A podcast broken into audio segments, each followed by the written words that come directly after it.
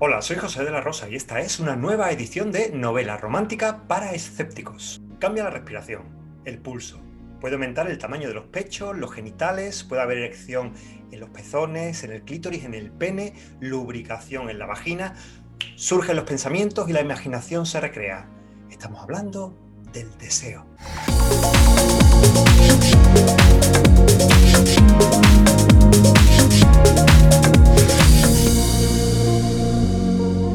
El deseo sigue siendo un tabú y sobre todo el deseo en la mujer.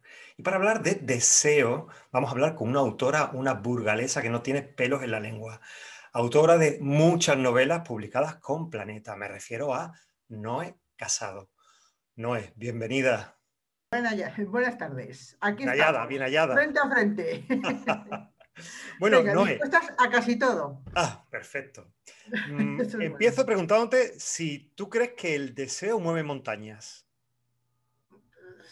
Depende de cómo se mire. Tú ten en cuenta que eh, puede ser el deseo, puede ser cualquier motivación. Lo importante es tener un motivo para hacer algo, no estar ahí en plan pasota. Entonces, si es el deseo, pues bienvenido sea. Ahora, tampoco hay que derriñonarse, que luego llegamos eh, a casa hechos polvo y nos rendimos. O sea, cuidado. Hay que tener un poco de, cuidado con lo que hacemos y con qué nos derriñonamos. Totalmente. decía al principio en la introducción eh, que de los tabús que aún quedan, quizás uno de los tabús no sea tanto el sexo como el deseo. Porque en el sexo creo que se han dado paso, pero en el deseo, en hablar claramente de lo que deseamos, ¿no? Y sobre todo en el ámbito de la sexualidad, ¿no?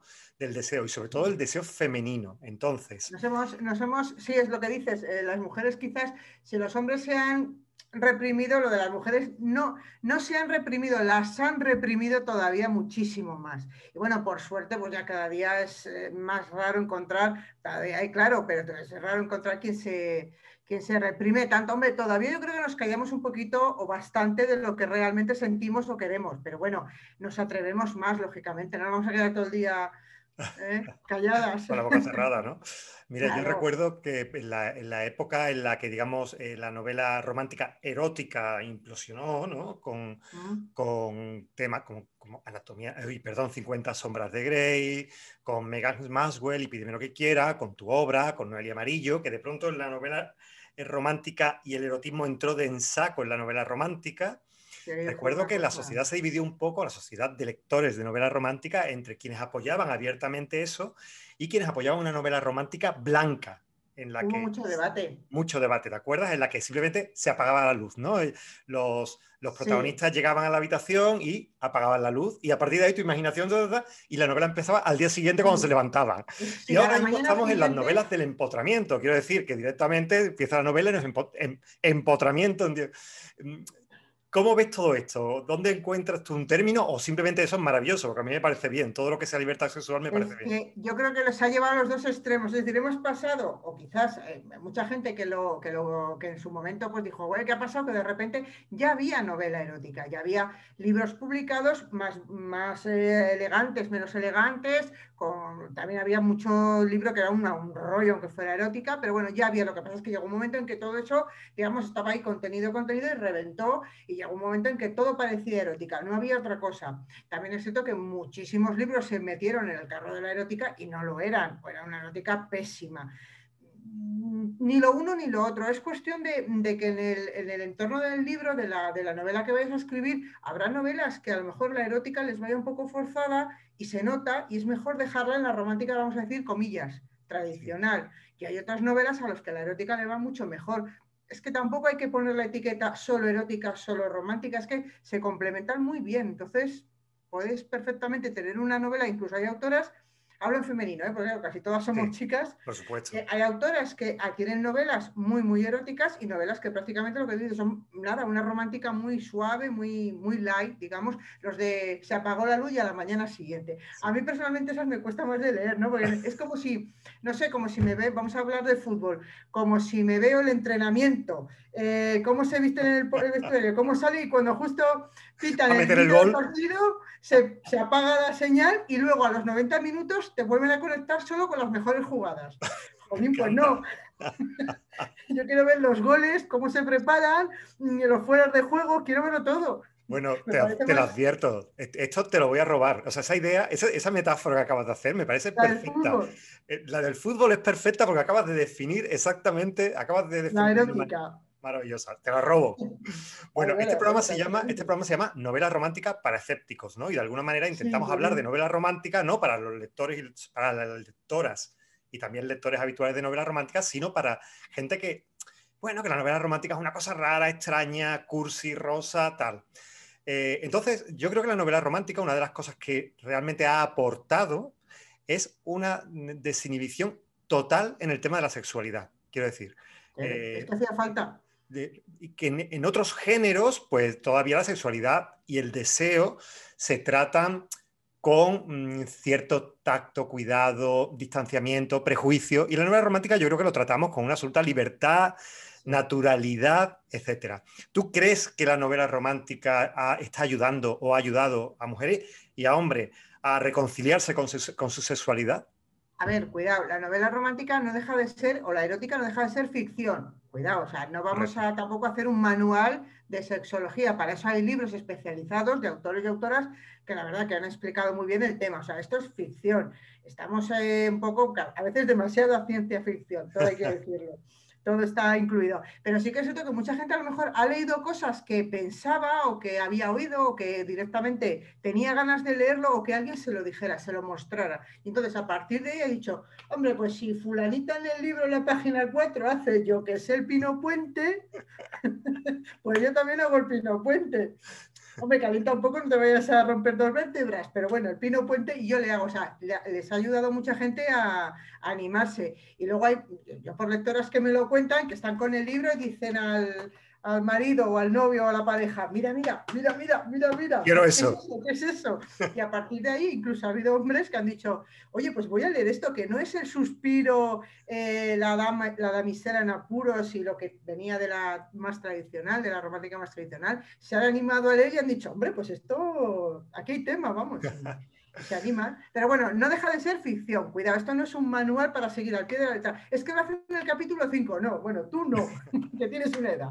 Me estoy haciendo todos los capítulos. ¿Qué me estoy haciendo todos los capítulos? ¿Tú te imaginas? cuidado, hay que descansar. Que mañana hay que ir a trabajar. Que los de las novelas a veces parece que no trabajan. Oye, una, pregunta un poco así metida con cuña. Eh, cuando, tú diseñas una, una escena sexual, ¿Cómo la, ¿Cómo la, diseñas?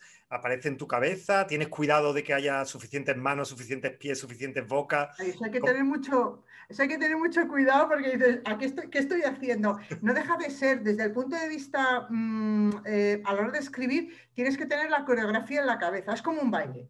Es decir, si estás bailando determinado baile con determinados pasos, no puedes hacer otro. Entonces, yo, eh, esto, si nos ven el amarillo, eh, se reirá porque un día le dije, digo, me voy a comprar los muñequitos estos, estos que utilizan los de Bellas Artes con las posturas, ¿vale? Para no liarme, porque claro, estás describiendo y le puso la mano en la espalda y luego le miró a los ojos, pero es que estaba detrás, o sea, no cuadra, hay que tener la coreografía en la cabeza muy clara. Y luego ya empiezas con, una que tienes la coreografía, empiezas ya con las, digamos, con las emociones, con los sentimientos, que es lo que le da a la erótica eh, el valor añadido, porque si solo describes una coreografía, pues te aburres, las cosas como son, no va a ser todo pim pam dentro fuera, no, tiene que haber algo más, un ambiente, una música si quieres, o, cosas que ayuden a la, a la, coreografía sexual a que nos enganche más, porque si no sería aburridísimo, sería hacer ejercicio prácticamente. ¿Cuántas series llevamos? ¿Cuántas repeticiones? Si sería una cosa así. Sí, eso. igual, igual. Eh, también me interesa mucho saber, ¿no? Eh, mm, un poco los límites que tú te marcas. Quiero decir, no escribirías sobre X filias o no escribirías sobre eh, violaciones o sobre agresiones o sobre... ¿Tú te marcas algunos límites a la hora de, lanzar una escena o de diseñar una novela?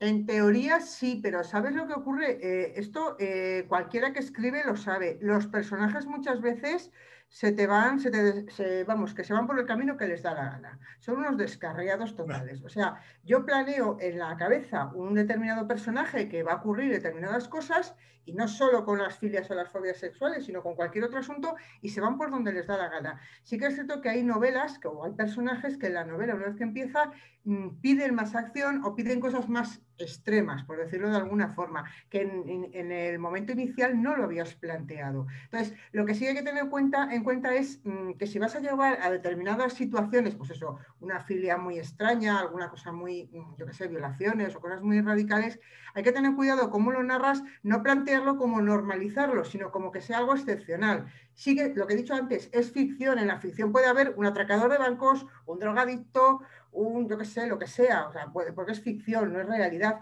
pero hay que tener cuidado cómo lo enfocamos, lo tenemos que enfocar desde el punto de vista que eso sea, pasa, pero no está bien. Eso hay que eh, censurarlo o criticarlo directamente desde la novela. Hay que tener cuidado con eso. Pero bueno, en principio límites, límites tampoco, porque entonces ya es como si a un escritor de terror eh, o un escritor de, de, estas cosas le pones límites. A ver, pues no, pues hay que dar ocho hachazos para cargarse al. porque es un sádico, pues hay que dar ocho hachazos.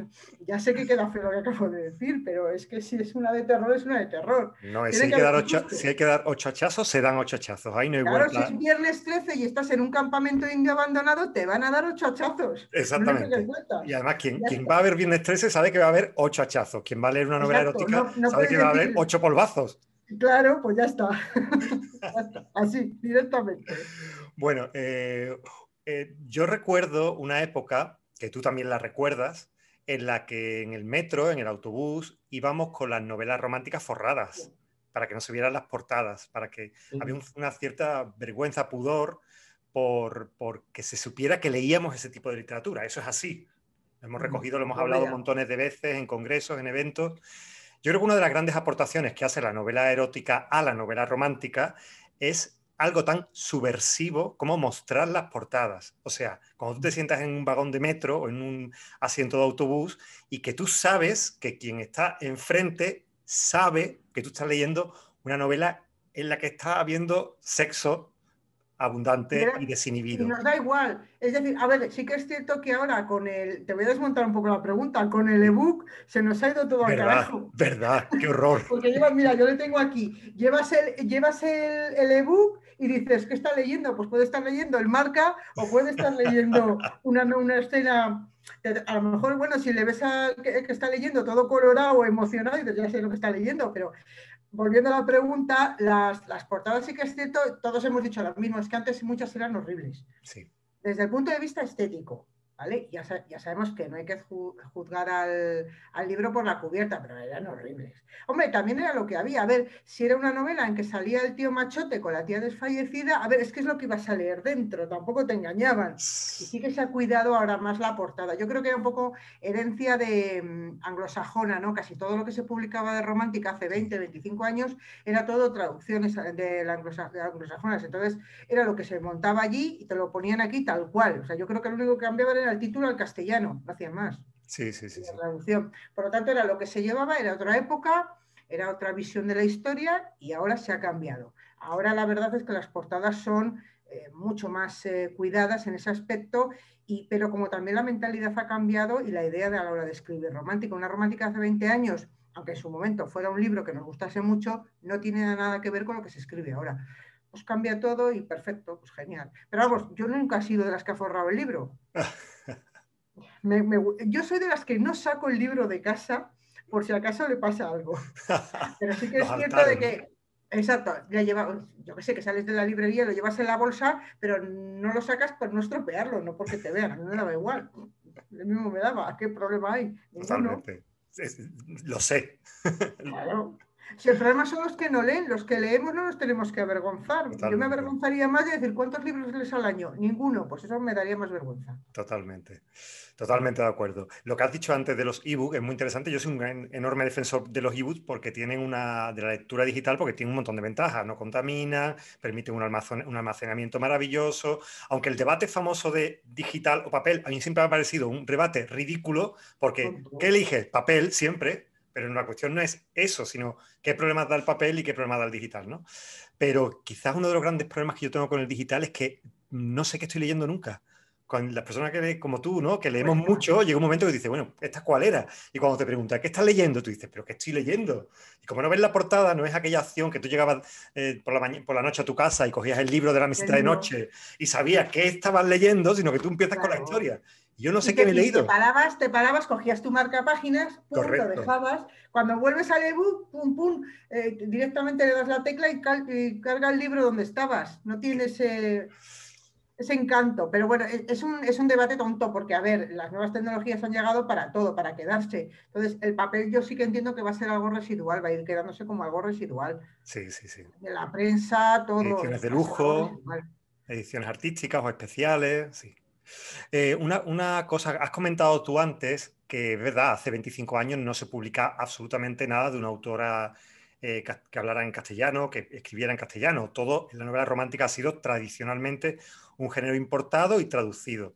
Pero sí, en los últimos 20 años, bueno, el boom de la novela romántica en nuestra lengua es tremendo y para muestra un botón, ¿no?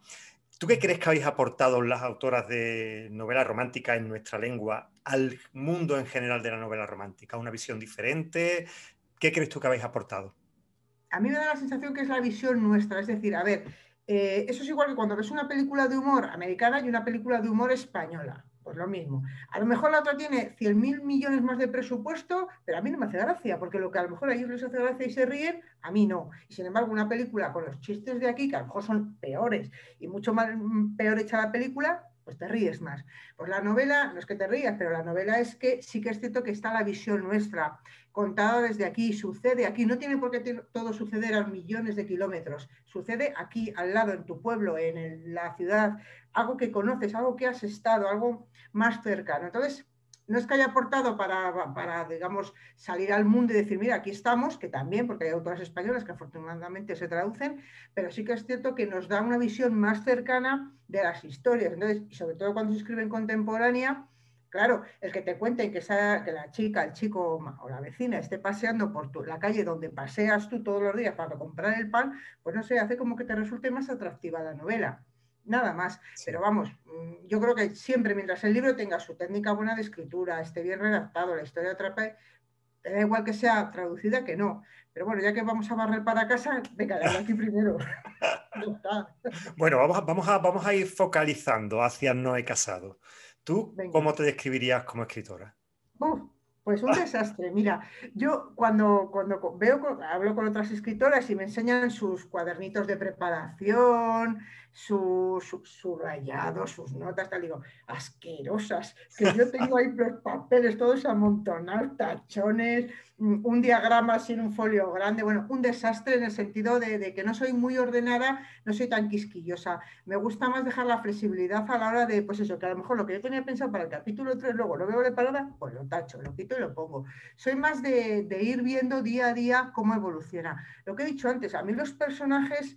Eh, se empiezan aquí y se van a ir moviendo, no sé por qué y no para donde yo quiero. Entonces, no puedo planificar un libro ni ser pum, pum, pum. Por eso soy un poco caótica a la hora de la organización. La gente que yo he enseñado mis notas alucina, porque eso es un desastre. O sea, yo luego no podría presumir de tener. Yo he visto eh, cuadernos de notas de, para escribir un libro, digo, pero si es que has tenido que trabajar ahí tres meses como una loca para escribir el libro. Digo, joder, solo el trabajo que te lleva. Y yo no, yo soy más desordenada en ese aspecto. Me gusta el día a día. Tienes una idea general de la novela, ¿no? Una idea de dónde, quieres llegar, ¿no? Sí, pero el camino tiene muchísimas curvas y yo pensaba ir por un sitio y te digo, luego voy por otro. Me gusta la flexibilidad absoluta. Es como un puzzle. Hay gente que le empieza haciendo el marco, otra gente empieza haciendo por colores. Eh, cada uno monta el puzzle como quiere. Pues yo lo mismo. Yo tengo un puzzle, un montón de piezas y las tengo que montar. ¿Cómo lo hago? Pues ya voy viendo. Yo creo, yo creo que te he oído a ti decir, quizás en, algún, en, alguna charla, que tú eres, te consideras antes lectora que escritora, que eres una lectora devoradora tremenda de literatura. Así que ya que te tengo aquí, necesito que me recomiendes, nos recomiendes una novela romántica erótica que nos deje con las piernas colgando. A ver, yo, claro, tendría que Una, varias. para barrer para casa, pero no. Aparte de la tuya, que ya la recomendaré yo. voy a barrer para casa, voy a recomendar autores españolas. Mira, me he leído hace poco la eh, esta de Silvia Sancho, que tiene una biología que ha publicado recientemente, bueno, la publicó el año pasado, pero bueno, yo me la he leído ahora porque siempre tengo libros atrasados, que me ha gustado mucho. Eh, ¿Cómo se titula? Solo nosotros la biología de Silvia Sancho me ha gustado muchísimo. Sí. Me ha gustado, el, como ya había leído libros anteriores y estos dos últimos que ha sacado eh, me ha gustado muchísimo. Tengo pendiente de leer el último de Noelia Amarillo, que no le he podido leer todavía, que me va a gustar seguro, y le sacaré todas las faltas posibles para luego chincharla un poco. Eso, pero ella es una apuesta segura, ella siempre es una apuesta segura. Esa es una apuesta segura. Y yo creo que con, con estas para, para casa. Y luego, autoras extranjeras, a mí hay una autora que, está publicando ahora mucho, que lo están traduciendo mucho, que es eh, Windy He, no sé si se pronuncia así o no, que tiene libros muy, muy, muy divertidos, mm, con personajes muy, muy cañeros. Eh, esta es americana, ¿no? Pero está traducida y me parece muy divertida sus, sus novelas. Tiene una diversión y un erotismo muy divertido y muy cañero. Oye, y háblame ahora de Las mujeres que me han jodido la vida, tu última novela, con un título maravilloso. Un pedazo título. Vale, pues eh, yo siempre digo que soy la peor vendedora de mis propios libros. Es decir, si yo ahora mismo tuviera que vender mi libro, eh, no me lo compraba nadie. Siempre tengo como ese, esa cosita de decir, eh, cuento de más, cuento de menos. A ver, es una historia contada en primera persona, la cuenta del protagonista, me he metido, he sacado mi lado masculino, digamos. Eso te voy a decir, porque tú normalmente sueles trabajar en primera persona, lo haces... Mm, mitad y mitad. Hay veces que el personaje prefiero trabajar en la primera persona y a veces en tercera con narrador, que es más fácil en tercera que, en primera. en primera. es estar todo el tiempo metida en el personaje, no te puedes, lo otro te lo imaginas, no lo puedes contar tal cual. Entonces, eh, es la evolución de una. De, es un, chaval, le, vamos a conocer cuando está eh, repitiendo octavo de GB, o sea, fíjate, años A. Y vamos a ver la evolución desde un chaval que estaba destinado a ser fontanero, con su padre, y acaba dirigiendo una, empresa, una, o sea, un despacho de abogados famoso. Entonces vamos a ver toda la evolución, toda la etapa, cómo va creciendo, cómo va aprovechando pequeñas oportunidades y cómo le van puteando, lógicamente, porque oye, la gente sigue siendo muy elitista y alrededor de él pues hay otros personajes como sus compañeros de colegio, gente que va conociendo y vamos viendo diferentes experiencias en la vida. Entonces, no sé, cómo me he arriesgado yo a escribir un libro 100% desde el punto de vista masculino. yo lo necesitaba hacer, quería meterme en ese berenjenal y luego será el público el que diga si me he metido bien o mal. Bueno, ¿hay un, ¿hay un personaje femenino principal o mejor hay varios. cuentas? Varios. Es que por eso el título en plural. A ver, realmente que más le va a joder la vida y un personaje, pero claro, lo puedo decir, que es el que más le va a joder la vida. Pero hay varias, que, varias mujeres que sí que le, que le joroban bien, aunque también hay otras que le echan una mano. O sea, desde el punto de vista fiti-fiti, pero había que buscar un título más llamativo. Entonces digo, vamos por lo malo, ¿no? que siempre lo malo cuando hay desgracias nos llama más la atención que cuando hay cosas buenas. Totalmente de acuerdo. Total. Bueno, mira, para terminar, yo a todas mis invitadas me gusta navegar por las redes sociales, buscar cosas que la gente escribe, opiniones que escriben, algunas sobre novela romántica, otras sobre la vida en general. Y mm, quiero mm, decirte un par de ellas para que tú me des tu opinión sobre estas opiniones ajenas. ¿Te parece? Venga, va. Leo la primera. Dice, el, el erotismo se ha cargado la novela romántica. ¿Para qué va? ¿Cómo se lo va a cargar? Si yo creo que mejor salud que ha gozado desde que el erotismo ha, digamos, ha eclosionado, eh, ha ayudado muchísimo a la novela romántica. Ten en cuenta que antes estábamos casi casi en las librerías escondidas y ahora la romántica con extensión con la erótica está presente eh, mucho más. Mm, a ver, que lo he dicho antes, son complementos, son eh, dos formas de escribir que pueden ir de la mano o separadas y la una no perjudica a la otra. Es que a la erótica le metes la romántica y le ayudas y viceversa. O sea, yo creo que se dan la mano y se llevan muy, muy bien. Son las dos caras de la misma moneda. Es que no entiendo la pelea, no la entiendo. Perfecto. Yo soy un poco de tu parte también, ¿eh? Nunca he entendido esa. Yo todo ganas que ampliar, de... Claro, yo todo lo que, sea romper límites y ampliar me parece siempre bien. O sea, ¿para qué? Esto llega de aquí a aquí, de aquí no se debe de mover, pero ¿por qué tiene que llegar hasta aquí? ¿Por qué no se cortan las amarras y por esa, Claro, por esa regla de tres, yendo a otras disciplinas artísticas, yo que sé, eh, la música, el flamenco siempre sería el puro flamenco de pum pum y de ahí de no sales, y sin embargo ha habido, por ponerte un ejemplo, eh, multitud de flamenco fusión mezclado con otros estilos que ha dado a nuevas eh, artistas y tal. Eso en la música, en el cine y tal. O sea, si todo el mundo se quedase solo en su sitio sin moverse un milímetro, sería algo completamente horrible. Entonces la erótica estaba ahí porque no hemos inventado nada la erótica hace muchos años que estaba, pero ahora ha tenido la oportunidad de salir y a la romántica le va como, vamos, como haría el dedo, es que pegan las dos divinas. Oye, Noé, eres muy buena poniendo ejemplos, ¿eh? Primero el partido de fútbol y ahora el flamenco. Eres muy buena poniendo ejemplos. Y eso que yo soy poco flamenca. ¿eh?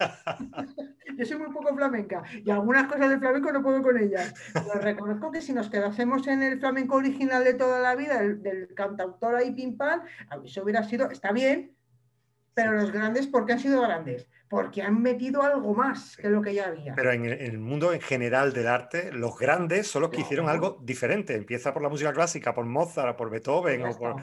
¿Sabes? Si todos hubieran repetido el mismo guion. Efectivamente, es grande porque rompe el, molde. Bueno, la segunda que nos liamos. Eh, la segunda afirmación. Si hay sexo cada dos capítulos, no es una novela romántica, es erótica. no, tampoco. Es un libro de fitness. o sea, imagínate cada capítulo, pim, pam, eso es fitness. Eso es para ponerse en forma. O sea, ¿qué ritmo? ¿Qué, le da? Es que estás todo el día con el, con el, ¿cómo se llama esto? El que te da las, como el Red Bull. Es que tienes que estar con el Red Bull enganchado en vena. Oh, Eso no hay cuerpo que lo aguante. Aunque tenga 20 años, que no, que no. a ver, eh, cuidado, es que muchas, ahora ya en serio, muchos, muchas novelas sí que es cierto, capítulo 1, pim pam, capítulo 2, pim pam, capítulo 3, empotramiento, para variar un poco, capítulo 4, a ver, no, eso no es erótica tampoco. O sea, la erótica tiene que haber algo más, tiene que haber algo que empuje a la erótica, o sea, algo que llegue el momento, pero por alguna razón, que sí, que a veces nos ponemos todos tontos, vale, que sí, pero es que lo de me mira, te miro, le siento y me empotra, a ver qué daño. O sea, mm, tiene que haber algo, ¿no? No sabemos si estamos en horario infantil, por lo tanto vamos a utilizar eufemismos que... vale, entonces tiene que haber algo más para que, para que la novela se sustente, porque si no, ya digo, es un libro de fitness. Sí, y lo mismo me da un pim pam que, hacer 20 flexiones. Es que para el caso patatas, o sea, no hay, no hay diferencia. Bueno, Noé, pues hasta, aquí, llegamos, ¿eh? Hasta aquí llegamos. Ha sido cortísimo, contigo que siempre es corto. Menos corto las, con las entrevistas, quiero decir, que son rápidas, fugaces. Ya, ya, por eso. claro, es que hay que coger las cosas eso con gusto, de vez en cuando, contar lo que es eso, tampoco vamos a aburrir a la audiencia poniéndonos aquí a debatir durante tres horas conceptos ahí. Uh. sí, sí, sí, sí, sí. Hay que hacerlo rápido y conciso. Venga, esto, esto y lo otro. Pim, pam, fuera, como el otro. Diez preguntas. Diez preguntas muy bien contestadas y con unos ejemplos maravillosos. Perfecto. Vale, vale. me aficionaremos al flamenco, a ver. Oye, Noé, un placer tenerte por aquí. De verdad, un gustazo. Igualmente, muchas gracias. Nada, nos seguimos viendo. Nos seguimos. Bueno, ahora eh, con estos, estas cosas del internet, porque pues en mi directo no, no hay manera. ¿eh? No, directo, directo, todo está suspendido, congreso suspendido, evento suspendido, todo suspendido. Pero bueno, llegará. Con lo que a mí me gusta zascandilear por el mundo. Zascandilear. Espérate, voy a apuntármelo. Zascandilear. Zascandilear. bueno, no, un besazo. Muchas gracias ¿eh? por este ratito. Igualmente. Adiós. Bueno, y eso ha sido todo por hoy. Muchas gracias por acompañarnos en un nuevo episodio de Novela Romántica para Escépticos. Hoy hemos hablado con Noé Casado y hemos hablado del deseo. Nos vemos la próxima semana.